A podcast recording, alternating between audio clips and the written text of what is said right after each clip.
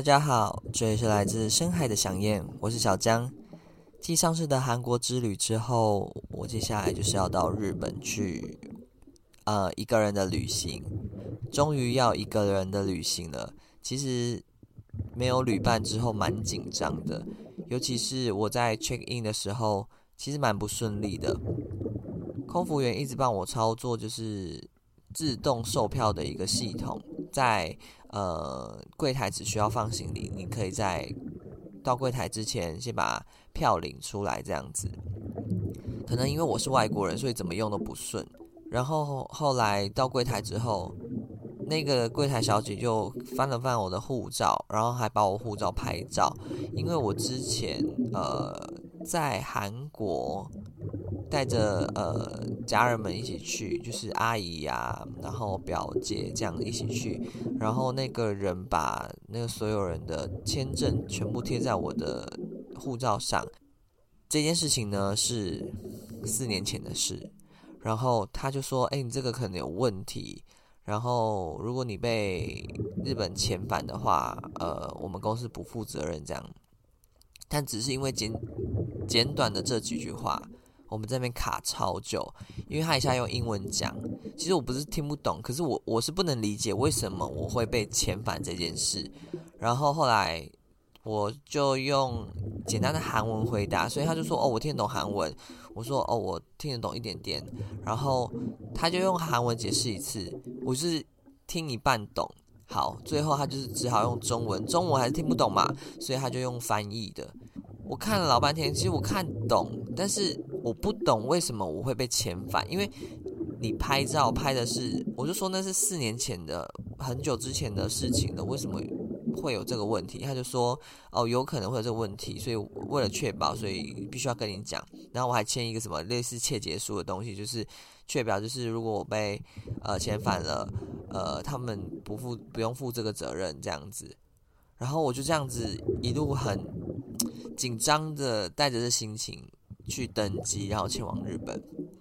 下飞机的时候，我真的超怕被遣返，然后就一路上入开始入境。可是我发现，其实因为我是台湾人，然后跟韩国人一起坐飞机到日本，这一路上其实蛮顺利的。因为韩国人很多，台湾人很少，然后可能分有分类型，就是呃，关于。疫情的一些呃，比如说你有打疫苗，然后你有确定你打过三次，然后有什么证明什么之类的，就可以顺利的。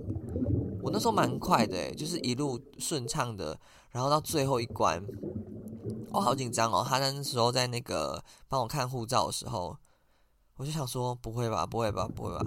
诶，其实前面疫苗打完。呃，确认完，然后扫描完指纹、拍照，然后看完你的护照，就进去了耶。然后我就赶快跟所有的朋友报平安，因为我都有先跟那些朋友讲说，哎，我遇到一些问题，有可能没办法到日本这样子。然后所有人都替我很担心，然后想说帮我找资料啊，或者帮我看说有没有可能会有什么问题。然后顺利到的时候，就赶快跟大家报平安。然后就这样子，呃，去找要到市区的交通工具。那时候也找了一个之前在日本生活过的朋友，就是问他说：“诶，我到福冈了，然后我该怎么坐车到市区？因为怕坐错车。其实有看到，然后就这边看了很久，研究很久，因为不太确定。然后很多人在排队。”就是看那个指标，好像是这个要搭这个公车，但是又不确定，所以赶快跟朋友确认，确认才敢上车这样子。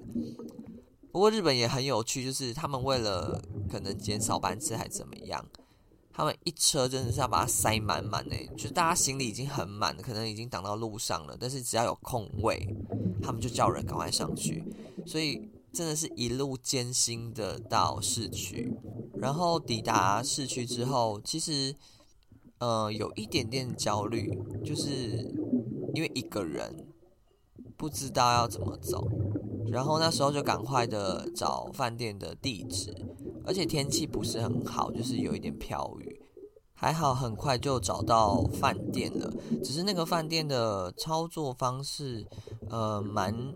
蛮新颖的，就是它是电脑 check in，然后只有一个服务员在旁边，就是呃看如果你不懂怎么操作的话，他会帮你就是解释，然后只嗯协助你去操作这样子，然后就住了。我个人是蛮喜欢那个环境，就是它有一个公共空间，然后蛮舒服的。不过我觉得它的那个一些说明，我觉得不够清楚，像是一些呃造洗用具，呃，其实第一天用完之后，你会想说，这还要继续留吗？还是它会换新的？可是又看到其他人就是床上会有新的，所以我不知道到底要怎么。就是放哪里这样子哦。顺便跟大家提一下，就是我住的是胶囊旅馆。我个人蛮爱去日本去住胶囊旅馆，因为我觉得他们胶囊旅馆其实都蛮美的，然后也个人是觉得挺舒适的。然后我其实就是住进去之后就开始观察人家怎么怎么去做，我就跟着做这样子。然后第一天其实到的时候也。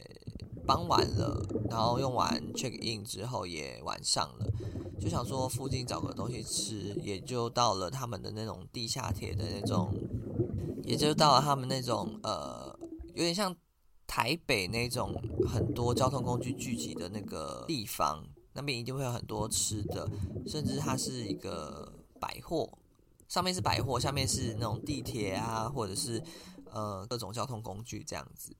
然后我就到地下街去看，就是找饭吃，才发现很多店家都关了呢。他们其实好像只营业到八点，然后我弄完其实都已经九点了这样子。然后我一个人在那边，其实我真的很久没有一个人旅行。其实原本很兴奋，但是其实蛮紧张的。一个人不太敢在人多的地方，会感到害怕。后来我决定用最方便的方式，就是去 Seven 买，呃，饭团跟饮料，然后去胶囊旅馆的公共空间，就是在那边直播跟大家分享，然后也边吃东西。其实我忘记有没有直播了，因为好像我好像没有直播，就是那边蛮安静的，所以也不太敢讲话。休息一下之后，就躺在床上去，呃，休息一下，然后洗个澡之后，就躺在床上玩手机啊，然后就睡觉。到隔天，我觉得很有趣的事情是，这间胶囊旅馆，如果你睡超多时间，他会叫你起床。我那时候想说，哎，我终于可以睡晚一点了，因为前几天跟顺总一起玩，其实都蛮早起的，这样，然后终于可以好好睡，而且之前走路走很多。结果睡到十点吧，就有人来敲门说：“哎，他们要打扫了。”这间胶囊旅馆就是十点到两点之间他们会进行打扫，所以在这期间是不能继续睡，不能继续住，不能，反正不能在房间就对了。你必须要，呃，如果你有要续住，你必须要重新 check in。但是我是住好几天的，我不用重新 check in，所以但是我得离开。然后我那时候起床之后看，大概只剩下我和另外一个人 被叫，其他人全部都起床了。而且我记得前一天晚上有一组韩国人，两个男生，他们比我还晚回来。嗯，我那时候就迷迷糊糊已经睡着状态，才听到他们的声音，然后回来这样子。没想到他们隔天这样可以这么早出门。反正我就。早上出门之后，我发现外面下大雨，不得已我只好去全家买一把伞。反正就是冲去那个百货公司去买一把伞，然后就想说下雨也不好出门，所以我就第一天就去我最期待，原本要放在最后面的宝可梦店，就马上去逛了。我跟你讲。一进去逛真的是，如果你热爱宝可梦的话，真的不得了。一进去逛，真的每个都好想买哦，真的受不了哎！然后就啊，你不可能每个都买啊，因为其实蛮贵的。然后就犹豫好久，第一天就想说怎么办？到底要买吗？第一天就要买吗？可是我在那边逛超久，因为因为都好可爱，对，我都好喜欢。对，然后反正逛完之后，我下午我就想说，哎，雨比较小了，那就是找一个景点去逛好了。那我就想说，那我就去那个小仓城。我跟你讲，地图上面看起来很近，结果我总共坐了快三个小时的车程，应该是三个小时多了，因为中间不断的转车。因为我不知道，它那个应该是像台湾的区间车，然后它就是不是每一车都有到那个点，它可能到某个点某个点而已。然后我为了想说，就是慢慢坐慢慢看，就坐到某一个点就等下一班车，坐到某一个点就就等下一班车这样子，就这样子，总共花了三个多小时。然后我查一下小仓城的营业时间，呃，直到晚上六七点，就是 Google 上面的营业时间这样子。但是你知道我几点出发吗？我三点多出发，我就想说，呃，怎么办？我到了，我还要进去吗？因为人家已经已经关了，怎么办？然后。我就想说，算了，既然都坐在这里了，也花这个车钱，那起码可以在外面拍照吧。其实外面都还是看得到里面的建筑物，就是日式的那种古代建筑物，其实蛮美的。好，然后我就想说，就走吧。然后走到目的地之后就，就拍拍照嘛，就往里面走走看。想说，既然来了，就往里面走走看，说不定就算不能到最里面，但是也可以照。也也可以到比较近的地方拍照，真的很感谢自己，还好有进去。我没想到进去之后，发现有人开始就是往更里面走，我就跟着走，我就发现其实里面是有营业的诶。但我不知道真正时间是营业到几点，但是到很晚，嗯，我一个人进去逛，然后陆陆续续有人，我逛到了七点多出来，都还有人进去。然后我进去之后，我觉得很有趣的事情。当我自己一个人在逛的时候，我就听到非常熟悉的台湾口音。没错，就是一对夫妻台湾人，因为就是在做那种呃模拟拍照的，就是模拟你穿和服拍照的一个机台前面。然后我就看到那个男生一直说：“哎，要在这里拍，在这这里拍这样子。”我就看，我想说，哎，不对，哎，其实他坐在那边拍太远了，根本没办法，就是穿上那个虚拟的和服。我就也不知道哪来的勇气，因为以往的我其实不太会去做这件事情。我竟然就说，呃，那个其实要往前拍，这样才就是有办法穿上衣服这样子。然后他们就跟我们说谢谢，那就是非常熟悉的，对，大家都知道台湾人的口音就是这样，所以他们也知道我是台湾人，就稍微呃讲一下谢谢啊之类的，说哦你是台湾人哦，来来玩这样子，对。然后后来来了一群台湾人，就开始就直接进来，然后聊天，跟他们两个夫妻在开始聊天。然后我就默默的走掉了，因为我不太擅长跟人家 social，我就在旁边偷听，因为其实那个空间只剩下我们这三组台湾人，然后我就偷听到说他们问他们怎么来玩，他们说他们从北部一路玩下，忘记北部哪里，一路玩下玩到这里，然后是第第八天第九天，反正他们就玩了九天这样子。我想说，哎，跟我一样哎。可是我是韩国玩来这里，然后他们就说他们是结婚来蜜月蜜月旅行，然后那那一家人也在分享，就是他们怎么来这里玩这样子。他们好像是一起租一台车，然后自驾来这里，还是游览车，我有点忘记了。反正我就那边拍拍照，拍拍照，拍到后来我上二楼之后，因为那家人先到二楼了，换我遇到那一家人，他们就开始跟我聊天。聊说，哎，我怎么来这里玩的啊？我我一个人呢、哦，然后什么，就是开始聊，然后说，哎，我一个人这样子从韩国旅行到这里很厉害。后来，他们的其中一个成员，一个男生，开始跟我分享这个小仓城的故事。结果不知不觉就聊了一整路，从二楼开始聊聊三楼、四楼，这样聊到后来他家人不见，他赶快去找他家人，我就觉得超有趣的。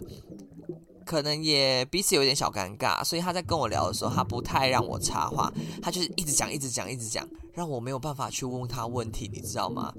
可是我觉我知道，就是嗯、会想要这样一直讲的人，就是怕中间空拍的尴尬。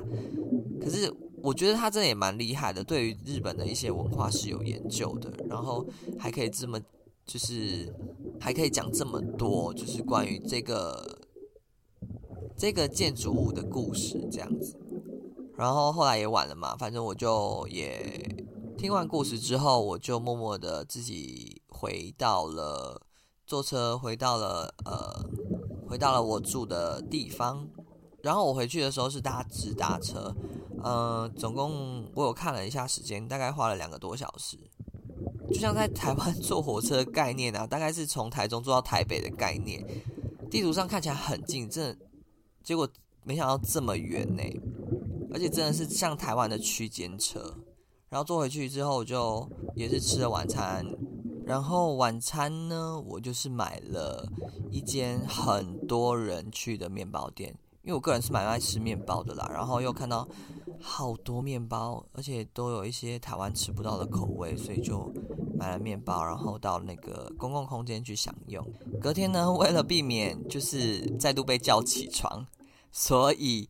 我设了闹钟，然后一大早就开始醒来，就是去准备。你知道我发现很有趣的事情，就是明明写着睡觉的地方不要讲话，不要用呃，不要有任何的声音。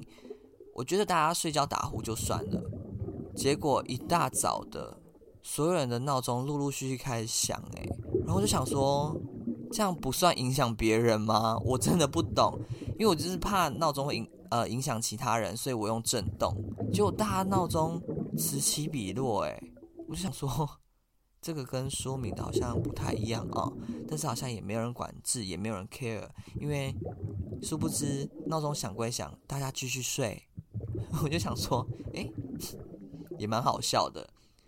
然后起床之后，我就发现真的蛮多人蛮早起的，耶，就是会洗漱啊，还有甚至是洗澡。这一天的行程，第一第一站就是去太宰府，就是一个神社这样子。不得不说，日本神社真的都好美。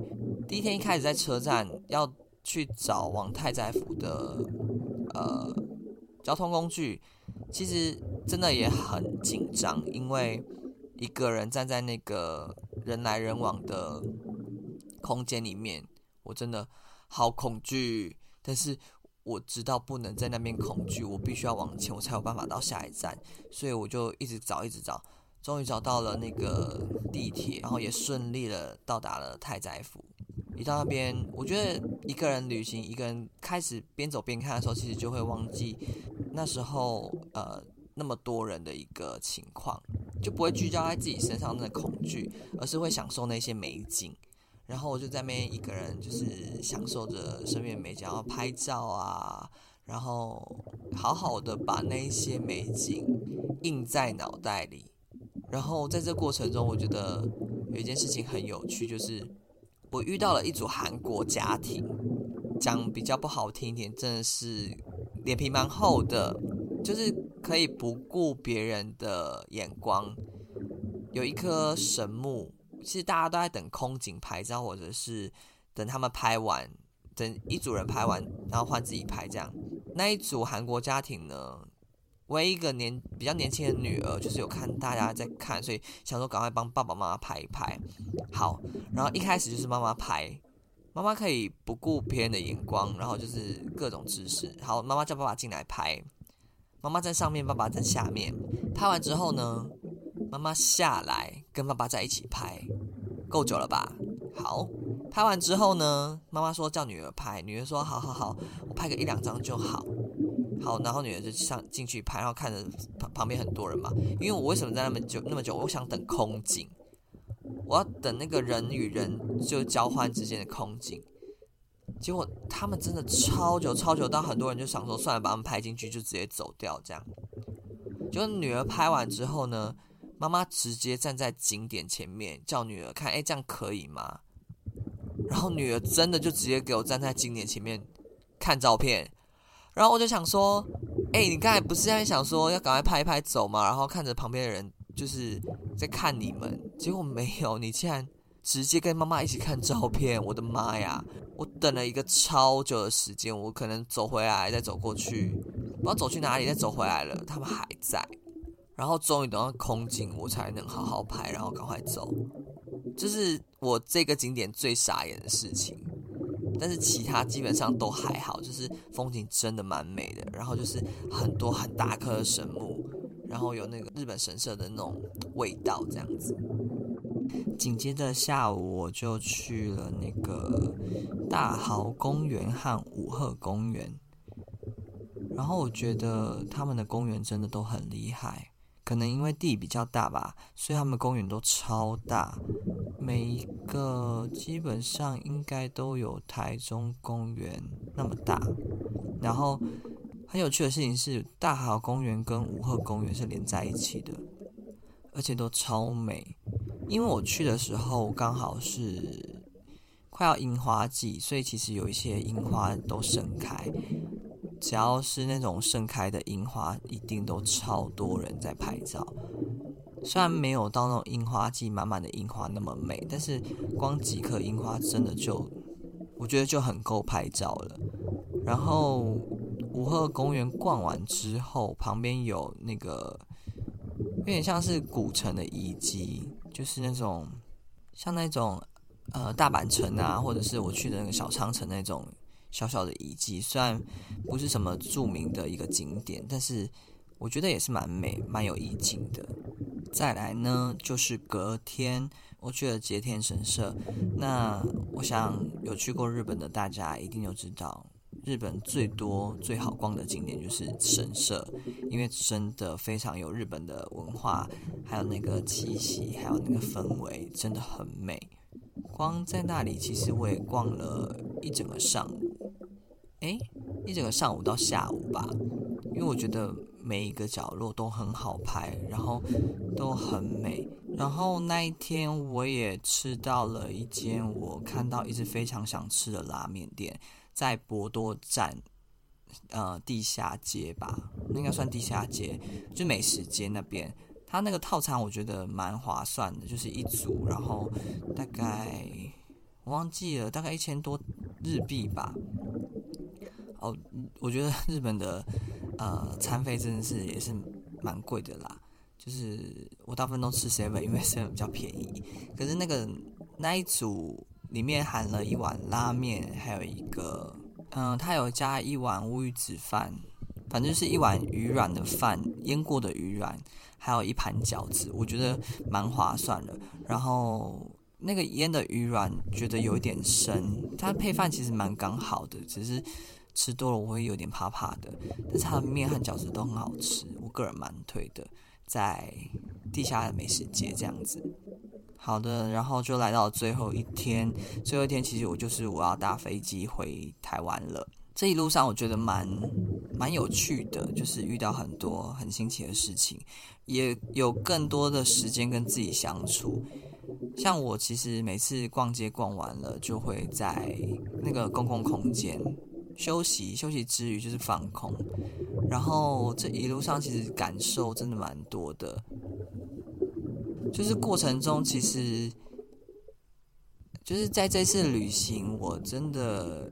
呃，我觉得自己蛮敞开心胸去去感受身边的人事物，然后也呃很愿意的去帮助需要帮助的人。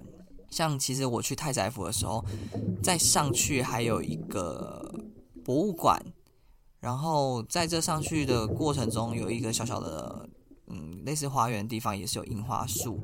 那我这边拍照，拍照的时候，其实遇到了一个也是独自旅行的一个女生。你知道我们一个人拍照，如果要自拍，其实不太容易，除除非你有脚架。对，那女生就刚好没有脚架，所以我就看她有没有要直接手拿起来自拍。但是你知道这样拿拿起来自拍，以现在人标准，其实是会觉得不好看，因为希望可以拍的是全身。全身的样貌跟樱花树全部的样貌就是合在一起，所以他后来，然后我看他拿起来准备要拍，看一看，又索性放弃了，我就觉得有点可惜。于是我就主动的用英文问他，也没有问他，我没有给他拒绝的意思，我就主动英文跟他讲说，我可以帮你拍照，然后他也就很开心的，好好啊，然后我还在那边帮他抓角度啊什么之类的，然后看到他。看到的时候，就是那个表情非常开心，自己也觉得能这样帮助他，真的是蛮大的收获，就是一种透过自己的帮助可以让人家开心的感觉。我觉得这是一个很棒的感受。然后在住的过程中，也有一个那个欧美人，就是问我说。诶，我可以问一个问题吗？就是呃，那个换洗的毛巾会放在哪里？他应该是住第二天，所以他是这么问。然后我就跟他讲说，哦，有可能会在你的床上，或在你的柜子里这样子。因为其实我前面就有讲嘛，我第一天也观察很久，就这东西我到底要怎么放？因为上面没有说明，那我是不是丢了就没了？那我是不是要留着？就我后来发现，就是隔天都会换新的，因为他没有很明确说明到底要放哪里，所以我都放床上。那我就这样跟他讲，然后在跟他讲解的同时呢，就有一个日本人在我后面一直用日用日文嚷嚷着，也不是说嚷嚷，就是碎念着说：“诶，他柜子打不开，你们怎么打开这些柜子的？”就是我也逼了这个，我也用我的那个房卡。就是 QR code 逼了柜子，可是也打不开耶。可是他也没有很直接表明的需要我帮忙，可是这边一直在我后面那边碎念，走来走去的碎念，你知道吗？我想说，到底后来我想说，好了，不然就就看看看他有没有需要帮忙，看他还是打不开，所以我就想说，就去帮他看看。你知道我用英文跟他讲，他硬要用日文跟我讲，然后就一直讲一堆。我想说，靠，我听不懂日文，然后我就只能就是去感觉去理解。后来我就观察一下，我发现是他柜子里面东西太饱满，以至于呃柜子的门往外推，就算你怎么逼那个 QR 柜因为它整个卡住了，所以就算他要打开也打不开，所以我就压着那个柜子门。然后他看到我这个举动之后，也跟着一起压。哎，结果真的被我猜中，他就打开了。然后我这边观察，我就看，哎，中间那一层，因为我不敢瞄太仔细，我就发现中间那一层没有满呐。那是他的行李箱太大嘛，所以导致说往外推卡住之类的嘛，我不知道。反正就是也顺利的帮他打开了。我觉得其实这一次也真的也是蛮惊讶自己，就是。愿意去做这么多帮助别人事情，然后他就一直跟我说谢谢，我就也不知道怎么回应，因为我不会日文啊，我就哦好，对，然后一直到最后一天要回来的时候，其实因为担心坐不上飞机，赶不上飞机，所以蛮早起的，然后也蛮早搭车的，然后以为时间要到了，就到那边发现我早一个小时到，欸，诶。就是其实我还可以慢慢逛、慢慢来的，可是因为第一次嘛，就以防万一，因为也不知道怎么搭车，那时候其实不太确定说搭的车对不对，这样做可不可以顺利抵达这样子。因为你知道在韩国的时候，就是差点搭不上飞机，对，我就是原本要等公车，结果等不到公车，找错站，然后只好最后。时间快到，赶快坐计程车过去。还好那时候都还没 check in，我那时候真的超紧张，在韩国的时候，然后又遇到呃后后面就是前面提到的那些不顺利的事情，这样。这次日本就是提早到了，对，慢慢逛，慢慢来 check in。check in 完之后回回台湾的路上，飞机上就是我一直以为我坐在我旁边那个是也是欧美人，就是他。嗯，轮廓比较深，然后呃胡子也比较饱满，然后空姐在解释，因为我那时候被换到逃生门旁边，所以空姐在解释说，哎，这个逃生门你要如何注意，还有就是就是帮大家如何逃生之类的一些步骤。好，讲完之后我就想说，他听得懂吗？他确定他听得懂吗？我需要跟他解释吗？我就想说，先不要好了。他反正我坐最旁边，就算他不懂，由我来操作。我跟你讲，还好我没这么做，因为我后来看到他拿出平板，他在看《黑暗荣耀》，而且有中文字幕。我心想说：靠，还好我没有这么做，不然尴尬死。人家是台湾人，知道中文的，OK。自己真的是差点被自己尴尬死。好，然后就下飞机，下飞机之后。因为他比较外面，所以可以先出去。就他拿包包的时候摔，嗯，从上面甩下来，就是你知道放松，所以甩下来。甩下来的时候，它上面的别针掉了，我就看他弹掉，我想说我看错吗？我看错吗？然后他走之后，我就趁人比较少的时候，因为你知道大家都急着下飞机，所以人很多。而人比较少的时候，我就赶快往后，就是座椅后面一看，靠，他真的掉在后面呢。我想说，因为他包包就是。别了蛮多别针的，我觉得对他来讲应该蛮重要的，所以我就只好拿着，然后赶快拿包包，赶快钻缝隙冲出去，一路下飞机之后一路追追追追到快入境，诶，我那时候还很紧张，因为入境剩下最后一个免税店，再就要再就没有了嘛。然后因为我朋友就顺总原本想要请我帮他买酒，他在最后也没有跟我讲说到底要帮他买，所以我就赶快。一直是追到快入境的时候，终于找到他，他就一直跟我说不好意思，不好意思，不好意思，然后谢谢谢，我说不会不会不会，然后赶快换我的那个电话卡，然后赶快打电话给顺总说你到底有没有买酒？结果他说他没有买，我就没有买，一个传传个讯息嘛，你知道跑累死，在那边追那个人，然后结果剩下最后一间，我很紧张，就还好，一切都蛮顺利的，然后也顺利的回到家。我觉得这一路上。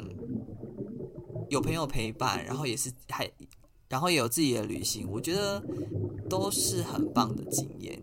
而且从一开始，因为久违了自己的旅行，蛮紧张的，然后到后来其实觉得很舒服，很很放松，很能跟自己相处，很能做自己。然后遇到一些奇奇怪怪、很奇葩的人，还有就是帮助了很多这一路上需要帮助的人。我觉得。很棒，一个人的旅行真的很棒，很值得享受。好啦，以上是我这九天八夜的日韩之旅分享，不知道大家有没有类似的经验呢？或者是有没有什么想跟我分享的？欢迎在底下留言哦。活在当下，享受每一刻。这里是来自深海的想念，我是小江，我们下次见，拜拜。